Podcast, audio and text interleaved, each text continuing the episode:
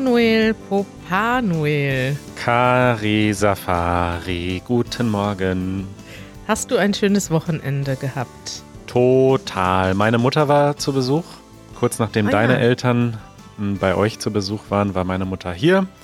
Und gestern äh, waren wir auf dem Geburtstag meines Patenkindes. Ah ja. Patenkind äh, gibt es, glaube ich, in den meisten Kulturen. Wobei das ist eigentlich was Christliches, ne? Total christlich. Aber das Konzept ist so schön, dass man es auch am liebsten Ja. ohne Christentum fortsetzen würde. Kann man auch säkulär machen, ne? Also genau, mein Patenkind ist drei geworden und ich bin der Patenonkel. Das bedeutet, dass ich damit betraut bin, ihn spirituell zu begleiten sein Leben lang. So lege ich das aus.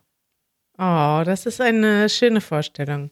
Ja, ich habe auch ein Patenkind und ich sehe die leider nicht so oft, weil wir sehr weit auseinander wohnen. Aber ich freue mich trotzdem sehr darüber, immer wenn wir uns sehen oder wenn wir uns was schreiben können. Sie Ja. kommt jetzt bald in das Alter, wo sie auch selber dann irgendwann Nachrichten über das Internet verschicken kann. Oh. Und dann geht's ab. Da werde ich meine Patenrolle richtig wahrnehmen, endlich. Das ist spannend. Ja, ich sehe mein Patenkind auch viel zu selten, obwohl er in Berlin wohnt. Aber ähm, hoffentlich äh, ändert sich das jetzt bald mit besserer Corona-Lage und im höheren Alter. Denn er fängt jetzt an zu reden. Er ist drei geworden. Oh, dann kann er schon Manuel sagen. Ja, er spricht ja noch gleichzeitig Englisch und Deutsch. Das ist total verrückt. Ah, wie süß. Ja, das finde ich schön. Ja, ähm, äh, da fällt mir ein, dass ähm, Eva uns auch eingeladen hatte in einem Call, den wir zufällig geführt haben, als Janusz im Apple Store stand. Ja. Liebe Grüße an Eva an dieser Stelle. Es tut mir sehr leid, dass ich das ähm, völlig vergessen habe. Ich war tatsächlich auch gestern bei Freunden eingeladen Ja. und ähm, war anderweitig beschäftigt. Aber schön, dass ihr schön gefeiert habt, Manuel. Ja. So, was äh, besprechen wir heute hier in unserem Podcast? Ich habe dir ein spontanes Thema mitgebracht. Und zwar fand ich das ganz interessant, weil wir haben da früher schon mal drüber gesprochen. Und das ist so ein Thema, wo mir aufgefallen ist, wie, dass ich so ein bisschen unbedarft und vielleicht sogar ein bisschen naiv und ignorant bin, ohne dass ich das extra mache. Und zwar geht es darum, dass wir ein Video gemacht haben vor kurzem und wir haben Leute gefragt, welches Essen magst du gar nicht? Und eine von den Fragen, die Janusz da auf der Straße gestellt hat, war, und warst du schon mal im Ausland und musstest etwas essen, was du gar nicht mochtest? Und da gab es einen Mann, der gesagt hat, ja, ich äh, habe schon mal Katze gegessen. Und Janusz sagt dann in China und der Mann sagt, ja, in China. Und dann geht's noch so ein bisschen hin und her. Das Gespräch war ziemlich kurz. Und unter dem Video haben sich schon ziemlich viele Leute beschwert und haben gesagt, so, ja, was für ein Quatsch. In China essen wir gar keine Katze. Und irgendwie habe ich das gar nicht als so problematisch wahrgenommen, bis uns gestern eine Zuhörerin und Zuschauerin eine E-Mail dazu geschickt hat und ähm, das ein bisschen mir klar geworden ist, dass ich da überhaupt wenig, also mich überhaupt wenig damit beschäftigt habe mit dem Thema. Und sie sagte, hey, das ist einfach so ein krasses Vorurteil, was immer wieder wiederholt wird. Und es geht gar nicht so sehr darum, also da ist mir eins klar geworden, es geht gar nicht so sehr darum, ob das jetzt stimmt oder nicht oder ob das der Mann jetzt die Wahrheit sagt oder nicht. Das kann zum Beispiel sein, Janusz hat mir dann später gesagt, hey, ich habe schon in dem Moment gedacht, dass er nicht die Wahrheit sagt. Hat das aber trotzdem nicht so reflektiert. Ne? Und mir ist dann aufgefallen, hey, das spielt überhaupt gar keine Rolle, dass wenn so etwas so häufig in einem rassistischen Kontext benutzt wird, und das ist jetzt meine Ignoranz, dass ich das einfach nicht mitbekomme und auch mich damit nicht so stark beschäftigt habe, dann ist es eigentlich ganz egal, ob dieser Mann das jetzt wirklich erlebt hat oder nicht, sondern man trägt irgendwie dadurch dazu bei, dass man solche Vorurteile reproduziert und dadurch auch irgendwie sie aus dem ursprünglichen Kontext hebt. Und dann ist mir das, dann habe ich ein bisschen dazu noch recherchiert und das ist sehr krass, etwas, worüber wir hier noch nicht so stark gesprochen haben, dass natürlich gerade der anti-asiatische Rassismus in dieser Corona-Zeit extrem zugenommen hat. Und sowieso vielleicht etwas ist, womit wir uns, womit ich mich vielleicht als weiße Person in Europa noch nicht so stark beschäftigt habe. Und ja, ich fand es einfach interessant, mich damit ähm, zu beschäftigen und auch zu sehen, dass es dort ein Thema gibt, wo ich vielleicht total blind bin erstmal. Dass mhm. ich, meine erste Reaktion war so, ja, okay, und ist doch jetzt, also ist doch nicht so schlimm. Also wenn, wenn der jetzt eine Katze gegessen hat, okay, ist das jetzt irgendwie ich habe das Problem erst gar nicht gesehen, weißt du? Und dann ist mir irgendwann aufgefallen, ja krass, das Problem ist jetzt, Janusz und ich haben da eben drüber gesprochen, das ist so ein bisschen ähnlich wie Polen, die klauen. Also es gab tatsächlich irgendwann mal Zeiten, wo, glaube ich, so die Grenzen geöffnet wurden, wo es auf, also wo es einfach zu so krassen, es gab so krasse ökonomische Unterschiede, dass es tatsächlich Gruppen gab, von Polen, die nach Deutschland gekommen sind, um bestimmte kriminelle Akte hier auszuführen. Aber das ist etwas, was sich einfach über Jahrzehnte weitergetragen hat. Und heute ist, gibt es immer noch dieses, das ist nicht nur ein Vorurteil, sondern es wird so oft in einem auch rassistischen und diskriminierenden Kontext benutzt. Es kann passieren, dass ein 18-jähriger Deutscher zu einem 18-jährigen Polen sagt, hahaha, die Polen, die klauen. Und beide haben in ihrem Leben noch nie Erfahrungen damit gemacht. Und dieses Vorurteil basiert irgendwie auf etwas, was schon Jahrzehnte her ist. Und trotzdem wird es immer wieder wiederholt und dadurch manifestiert sich dieser, dieser, ähm, ja, nicht nur das Vorurteil, sondern auch ein gewisser Rassismus, den man ausübt. Weißt du, was ich meine? Ich weiß, was du meinst. Äh, interessanterweise habe ich mit fast der gleichen oder einer ähnlichen Frage auch einmal kritische Kommentare bekommen, auch bei Easy German. Äh, denn ich war ja in China unterwegs und habe dort ein Video gemacht mit einer Zuschauerin von uns ja. ähm, und habe dann so ein kleines Interview mit ihr gemacht. Und als Aufhängerfrage äh, habe ich sie dann gefragt, okay, lass uns doch mal als erstes über Stereotype und Vorurteile sprechen. Und stimmt das denn, dass es in China Menschen gibt, die Hund essen? Und sie hat dann gesagt, nein, das stimmt nicht. Und ich habe da gar nicht drüber nachgedacht. Ich dachte einfach, okay, du machst ein Video, was könnte, was könnte die Leute als erstes irgendwie interessieren oder was ist ein Aufhänger? Und da kamen mehrere Kommentare, die dann gesagt haben, okay, was soll das mit so einer platten, dummen Frage irgendwie anzufangen? die diese rassistischen Vorteile, auch wenn wir natürlich gesagt haben, nein, es ist nicht mehr so, äh, dass es dann trotzdem irgendwie ja die Aufmerksamkeit darauf lenkt. Und ich glaube, das ist so das Learning vielleicht von beiden Situationen. Wir vergessen manchmal vielleicht so ein bisschen, was wir auch für ein Sprachrohr haben und wie viele Menschen wir erreichen. Ja, aber in einem gewissen Sinne spielt das ja keine Rolle, ob wir jetzt ein bekannter YouTube-Kanal sind oder das als Privatperson gesagt haben, weil man muss sich ja als Privatperson, also ich meine, dass sowas passiert, das, das kann passieren, leider, weil man sich vielleicht selber überhaupt nicht bewusst ist darüber, aber ja. man muss halt, also es ist halt ein bisschen schwierig, weil es müssen sich die Leute, die natürlich sich häufiger dadurch ange, also dadurch tatsächlich angegriffen werden, die müssen natürlich oft solche Sachen dann erklären und ja, aufklären. Genau. Und das ist natürlich eigentlich das Nervige, ne? Also so, dass das ist ja oft ein Thema, dass die Menschen, die dann von Rassismus betroffen sind, erstmal den Menschen, die noch nie Rassismuserfahrungen gemacht haben, erklären müssen, was das eigentlich ist. Also ich würde sagen, es kann halt schon natürlich vorkommen, aber auf der anderen Seite muss man auch gucken, dass man dann auch so Warnsignale versucht darauf zu achten. Und ich habe wirklich das nicht so richtig krass zusammengezählt. Und jetzt ist es mir aber so klar, also gerade diese ganze Rhetorik, die in der Corona-Zeit aufgekommen ist, ne? Sogar der amerikanische Präsident hat immer von dem chinesischen Virus gesprochen. Und immer wieder wurde das so stark darauf reduziert, hey, in, in China, da werden ja irgendwie Hunde und Fledermäuse gegessen. Das wird immer wieder wiederholt und die Leute viele Leute haben ja überhaupt gar keine Ahnung von China, so wie ich selber auch. Die glauben das dann einfach. Und, und das hat ja sowas, diese Idee hat ja sowas eigentlich, sowas unzivilisiertes, dreckiges, ne? Also ganz egal, ob das, was man jetzt tatsächlich macht und was man als dreckig und nicht empfindet, aber das ist so die westliche, das westliche Verständnis. Äh, hm. ihr esst Katzen, das sind ja total liebe Tiere wie kann man das tun und irgendwie spricht man damit ja so eine gewisse Menschlichkeit ab, indem man da ständig drüber spricht. Ja.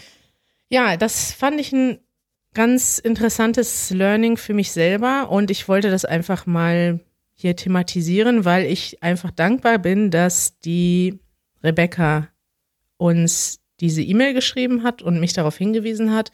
Und es kann auch sein, dass für manche Leute die Art und Weise, wie wir jetzt gerade darüber gesprochen haben, vielleicht auch ein bisschen naiv klingt. Ähm, und da möchte ich mich gar nicht von freisprechen, dass auch wir oft mal in solche, ja, in solche Situationen reinkommen, wo wir, obwohl wir nicht die Intention haben, wahrscheinlich auch ähm, Vorurteile, rassistische Vorurteile reproduzieren. Und ich möchte gerne sagen an dieser Stelle, dass ich mich doch ähm, freue, wenn ich darauf hingewiesen werde.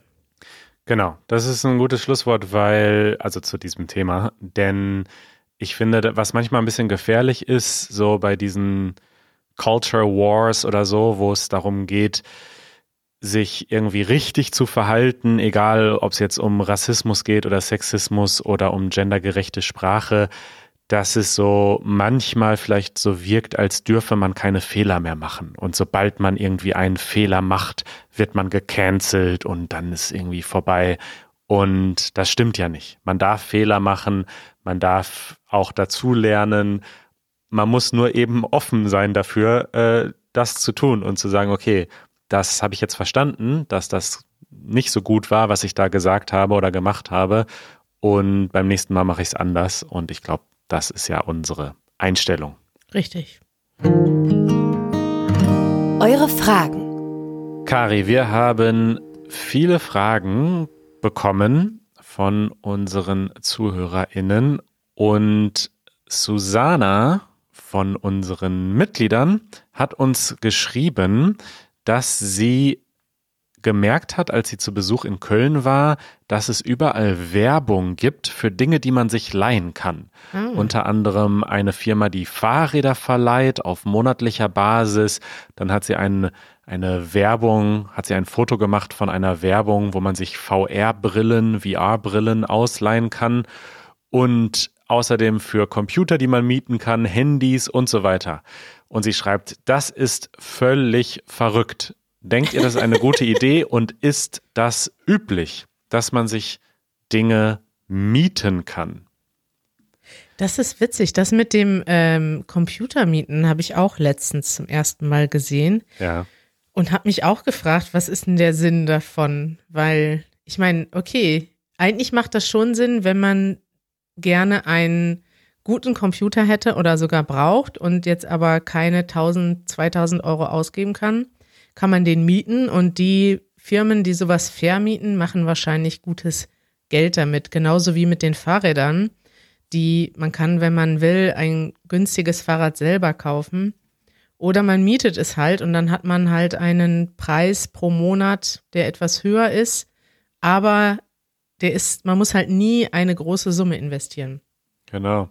Also ich, ich sehe diesen Trend, es gibt ja auch diesen Begriff Sharing Economy, Hast du ja. das schon mal gehört? Habe ich schon gehört. Ich finde das eigentlich ziemlich äh, cool und finde, dass wir das weiter verfolgen sollten. Also insbesondere bei so Dingen, die man halt nur ab und zu kurz braucht und die den Rest der Zeit rumstehen, wie zum Beispiel Autos. Also ich finde es gerade sehr gut, dass es diese ganzen Carsharing-Anbieter gibt, ja. Die kann man auch kritisieren für verschiedene Aspekte, aber grundsätzlich denke ich, für so Leute, die in Berlin ein Auto haben, aber das eigentlich nicht brauchen, um aus Berlin rauszufahren, sondern die damit nur innerhalb Berlins fahren, um einkaufen zu gehen oder Leute zu besuchen, ja. dann macht es doch total Sinn, dass es ein paar Autos gibt, die von allen geteilt werden und damit ständig in Benutzung sind, als dass jetzt jeder ein Auto hat, was aber 90 Prozent der Zeit oder noch länger auf der Straße steht und Platz wegnimmt. Und bei so anderen Sachen, wie zum Beispiel jetzt einem Computer oder einer Kamera oder einer VR-Brille, finde ich es eigentlich auch sinnvoll, nämlich immer dann, wenn man halt das nur für bestimmte Projekte braucht. Für so Dinge, die man aber permanent wirklich benutzt, also die meisten Leute haben ein Smartphone und benutzen das ja jeden Tag, da macht es dann wiederum nicht so viel Sinn für mich. Aber insgesamt finde ich diese, ähm, diesen Trend sehr gut eigentlich. Ja, kann ich nur zustimmen. Also, was könnten wir denn in Zukunft noch mieten, was wir jetzt nicht haben? Ja, das ist eine gute Frage. Also Fahrräder, diese, diese Fahrrä Fahrradvermieter, da muss ich sagen, ich benutze mein Fahrrad zu oft, als dass ich mir das mieten wollen würde. Aber Leute, die zum Beispiel im Winter gar nicht Fahrrad fahren wollen, nur im Sommer, da finde ich, ist das sinnvoll. Äh, kann ja. man sich dann ja mieten für die zwei oder drei oder vier Monate, die es Sommer gibt in Berlin. Und das Konzept ist ja auch toll, dass man im Endeffekt, also du hast da ja nicht nur die Miete mit drin, sondern auch Reparaturen und sowas. Genau. Also du musst dich dann im, ja, um viel weniger kümmern. Genauso wie mit dem Auto, ne? Wenn ich überlege, selbst jetzt in der Corona-Zeit, wo ich jetzt viel häufiger das Auto benutzt habe, äh, habe ich vielleicht dann zwei, dreimal im Jahr ein Auto gemietet, auch über längere Strecken. Ich habe jetzt zum ja. Beispiel ein Auto gemietet für zwei oder drei Wochen. Aber das ist trotzdem immer noch billiger und viel weniger Aufwand, als wenn ich jetzt ein eigenes Auto hätte, das ich anmelden muss, dass ich regelmäßig parken muss, dass ich warten muss. Ich muss damit zum TÜV, ich muss das reparieren. Das ja. ist ja wahnsinnig viel Aufwand. Und auch bei einem Fahrrad und theoretisch auch bei einem Computer ist das natürlich so, dass es einfach praktisch ist, wenn man jemanden hat, der sich um alles kümmert. Ich glaube, theoretisch, wenn sozusagen die Infrastruktur da wäre, dass man die Dinge sehr einfach und sehr schnell bekommt. Also mal angenommen, man könnte alles innerhalb von fünf Minuten von einer Drohne geliefert bekommen, bis zu einem bestimmten Gewicht.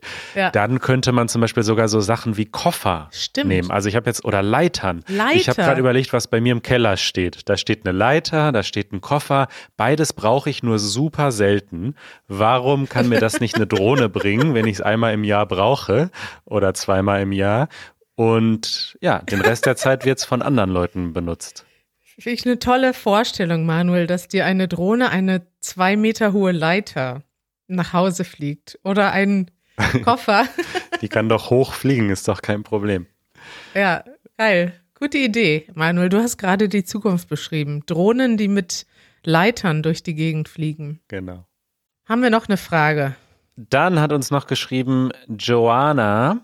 Ähm, ich weiß gar nicht, aus welchem Land sie kommt, aber sie schreibt, ach so, doch, sie kommt aus Polen. Ich glaube, sie hat uns schon ah. mal geschrieben. Sie möchte wissen, wie junge Menschen in Deutschland ihr Geld anlegen. Ist Ihnen ein eigenes Haus oder eine eigene Wohnung wichtig? Sparen Sie Geld für die Zukunft?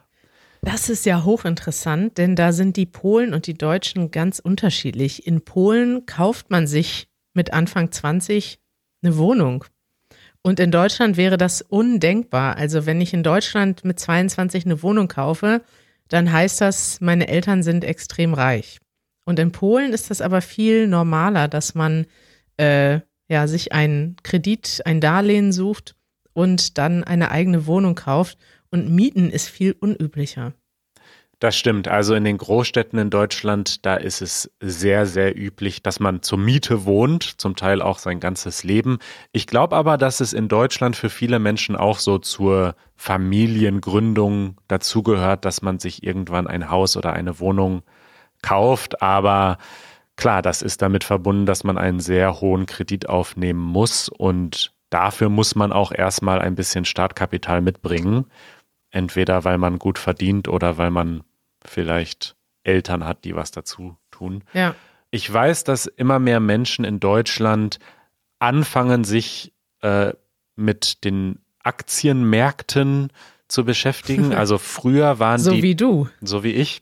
Früher waren die Deutschen sehr konservativ, was das betrifft, also sehr vorsichtig, sagen wir mal, und haben ihr Geld nur auf dem Sparbuch gelassen wo man früher schon sehr wenig Zinsen bekommen hat, aber immerhin noch irgendwie zwei oder drei oder vier Prozent im Jahr.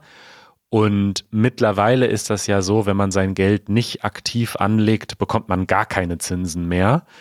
Und deswegen äh, gibt es jetzt so langsam diesen, diesen Trend, dass Leute auch sagen, okay, vielleicht investiere ich in Aktien oder in ETFs oder in Aktienfonds. Aber die Deutschen sind sehr vorsichtig und es gibt natürlich Risiken. Man kann sein Geld auch verlieren äh, mit Aktien und da haben die Deutschen, glaube ich, tendenziell viel mehr Sorge als es in anderen Kulturen zum Teil der Fall ist. Stimmt, ne? So wie die Deutschen auch Bargeld präferieren, weil das Ja. hat man in der Hand. Ja. Ich finde das interessant. Ich werde mich da irgendwann auch mal vielleicht mit auseinandersetzen. Äh, Jeremy versucht gerade, mich zu überreden, in äh, Kryptowährungen zu investieren, Manuel. Er versucht dich zu überreden oder er berät dich freiwillig. Ich weiß nicht, er redet zufällig sehr oft darüber, wenn wir zusammen sind und sagt immer. Kari, du musst das auch mal machen. Dann sage ich, ja, ich habe doch gar kein Geld. Er meint, das macht nichts, so bekommst du Geld.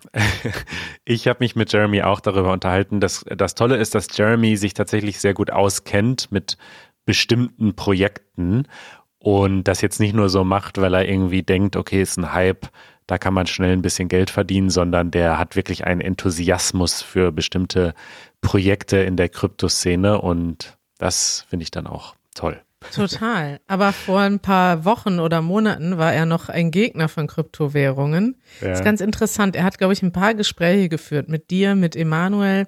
Ja. Und plötzlich ist er ein großer Fan. Ja. Ja, vielleicht werde ich in Zukunft auch mal Geld anlegen und mich von dir beraten lassen oder von Jeremy. Ja, das Wichtigste ist natürlich Diversifikation. Also nicht alles in Krypto, das ist viel zu riskant. Auch nicht alles in Aktien, so ein bisschen ähm, diversifizieren. Und Immobilien können eine gute Anla äh, Anlage sein, müssen es aber auch nicht. Gibt es auch Risiken. Viele Leute denken ja so, okay, ich kaufe eine Wohnung, äh, das ist immer safe, da mache ich auf jeden Fall Gewinn. Ja. Und in Berlin, wenn man vor, weiß ich nicht, 15 Jahren eine Wohnung gekauft hat, ist man heute wahrscheinlich Multimillionär. Aber das ist auch nicht immer so, ne? Deswegen muss man sich ein Nee. bisschen informieren. PS, das ist keine Anlageberatung, muss man immer sagen im Podcast. keine Finanzberatung. Vielleicht machen wir mal einen Podcast. Finanzberatung mit Manuel Saalmann. Ja, bitte nicht. Dann bitte vorher ein Team an Anwälten einschalten, die das dann überprüfen. okay, und äh, unsere letzte Frage für heute kommt von Ainura aus Kasachstan. Und sie hat uns eine Audionachricht geschickt. Hallo Kari, hallo Manuel. Ich finde Horoskope bzw. Radix-Horoskope oder auf Englisch Natal Charts faszinierend. Versteht mich nicht falsch, ich glaube nicht an Vorhersagen. Ratschläge und Warnungen in Zeitschriften oder im Radio tangieren mich peripher. Es geht hier um Charaktereigenschaften, mit denen jemand geboren ist. Ich war früher skeptisch, aber es gab in meinem Leben viele Situationen, die einfach mehr Sinn ergaben, wenn man die Charaktereigenschaften bestimmten Sternzeichen betrachtet. Zum Beispiel, ich bin ein Stier und verstehe mich gut mit Krebsen und Steinböcken. Selbst die allgemeinen Charakteristiken über Krebse, Steinböcke und Stiere stimmen. Geschweige denn personalisierte Horoskope. Dafür braucht man das Geburtsdatum und die genaue Zeit. Wie kann ich so sicher sein? Meine Mutter und meine beste Freundin sind Krebse und mein Freund ist ein Steinbock. Dieses Wissen hilft mir, sie besser zu verstehen. Es gab auch viele Menschen, die mich so genervt haben und wie ich schon später erfahren habe, waren wir einfach nicht kompatibel. Es wäre super, wenn ihr die allgemeinen Charakteristiken von euren Sternzeichen nachschlagen würdet und uns erzählt, inwiefern sie stimmen. Bleibt gesund, viele Grüße, tschüss. Ah, super interessant. Ich habe mich dann mit noch nie mit beschäftigt, aber ich suche gerade schon, wer kompatibel zu meinem Sternzeichen ist. Also tatsächlich hat sie uns auch einen Link geschickt zu unseren Geburtshoroskopen. Äh, soll ich dir mal vorlesen, was deine Stärken und Sch Schwächen sind? ja, lies mal vor. Also du bist ein äh, Stier. Ja. Woher wusstest du das, Manuel? Das habe ich ja alles hier zugeschickt bekommen.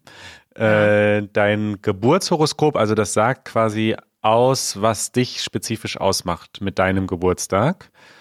Und hier steht, ihre wichtigsten Charakterstärken zeigen sich wahrscheinlich in der geschwätzigen Freundlichkeit und Flexibilität, die sie gegenüber anderen zeigen. Ah, Diese positiven Eigenschaften und ihre Widerstandsfähigkeit ergänzen ihre geschmackvollen, fürsorglichen und weisen Eigenschaften und machen sie zu einem angenehmen und beliebten Individuum. Das stimmt doch erstmal alles soweit, oder? also was steht bestimmt bei jedem Sternzeichen? Ich weiß nicht, ich, ich glaube natürlich eigentlich auf rationaler Ebene auch nicht an Astrologie. Ja. Aber ich muss doch sagen, wenn man sich so diese Geburtshoroskope durchliest, also da steht ja noch viel, viel mehr. Und da sind dann schon oft so Punkte drin, wo man denkt so, boah, das passt schon verdammt gut. Und das sind nicht immer Sachen, wo man denkt, okay, das würde jetzt bei jedem gut passen oder ich blende alles andere aus und nur der eine Satz, der gut passt, den, ähm, auf den lege ich mich jetzt fest. Ich weiß nicht, ich finde es doch erstaunlich interessant, immer so diese Sachen zu lesen. Ja, ich lese gerade hier, wer zu mir passt, wer nicht zu mir passt. Ja. Da müsste ich jetzt zu sehr in die Tiefe gehen. Ähm, am besten verstehe ich mich angeblich mit Steinböcken, aber ich kenne keinen einzigen. Vielleicht muss ich da noch neue Freunde finden. Mhm. Liebe Steinbock-Zuhörer, meldet euch bei mir. ich finde es interessant. Ich habe mich da noch nie so mit beschäftigt. Ich könnte mich sicher mehr damit beschäftigen. Wo ich mich mehr mit beschäftigt habe, sind diese Persönlichkeitstests, wo man Mhm. verschiedene Fragen beantwortet und auf Basis dessen wird ein Persönlichkeitsprofil erstellt. Und darüber kann man dann schon einiges lernen und vor allem ist das auch interessant, wenn man das in Beziehung mit anderen Menschen macht. Also, Mhm. dass man sich dann am Ende darüber austauscht, hey, was ist dir eigentlich wichtig? Auf was reagierst du vielleicht anders als ich? Was sind vielleicht Sachen, die dich schneller aufregen? Und ähm, ja, sowas Ja. habe ich schon öfters gemacht und daran glaube ich eher, weil dann ist es ja eher auf dem basiert, was du selber über dich sagst, als was irgendwo steht. Genau, also diese Myers-Briggs-Tests, ne, so, da, darauf Ja. basieren die ja meisten auf diesem Meyer-Briggs-System. Die sind im Internet ja meistens auch extrem verkürzt und auch nicht wirklich wissenschaftlich. Aber ich würde sagen, sowohl diese Dinge als auch jetzt von mir aus so Horoskope, die bringen halt ins Gespräch. Ne? Und Ja. die bringen einen zum Nachdenken. Und dann kann man mal drüber nachdenken, ja, was ist denn daran wahr und was stimmt nicht und was könnte ich denn für Schwächen haben? Und ich finde es völlig okay, diese Dinge sich durchzulesen und darüber zu sprechen, weil es richtet ja keinen Schaden an oder so. Ne? Es ist ja ganz harmlos und ähm, ja, zum Teil gehen sie dann doch in die Tiefe oder man kann darüber vielleicht bestimmte Konflikte ein bisschen besser auflösen oder erklären. Also ich finde das auch gut. Hoffentlich, ja. Also Kompliment an Ainura, dein Deutsch ist ausgezeichnet und besonders habe ich mich über den Begriff das tangiert mich nur peripher gefreut. Ja, ich glaube, den haben wir irgendwann mal im Podcast äh, erwähnt. Ja, ich ja, hoffe, dass du klar. ihn von uns gelernt hast. Ich bin mir sicher, dass das eine Anspielung war. Das hat sie ja nicht zufällig gesagt. Fantastisch. Schön. Schön, schickt uns weiter eure Fragen auf easygerman.fm und besonders freuen wir uns über Audionachrichten. Das macht uns sehr glücklich. Aber auch alle anderen Fragen sind willkommen. Kari, ich wünsche dir eine schöne Woche Das wünsche ich dir auch, Manuel. und äh, wir hören uns später in dieser Woche und haben eine tolle Sendung vorbereitet. Oh, müssen wir noch auf unseren Livestream hinweisen? Hm? Ah, gut, guter Punkt. Ja, am Mittwoch. Mittwochabend, 7 Uhr, Berliner Zeit. Wir sind live bei YouTube. Genau, nicht als Podcast, äh, sondern als normale Live-Sendung, aber sie wird alles andere als normal. Also seid dabei. Bis morgen bei YouTube oder bis heute, je nachdem, wann ihr uns hört. Bis dann. Ciao. Ciao.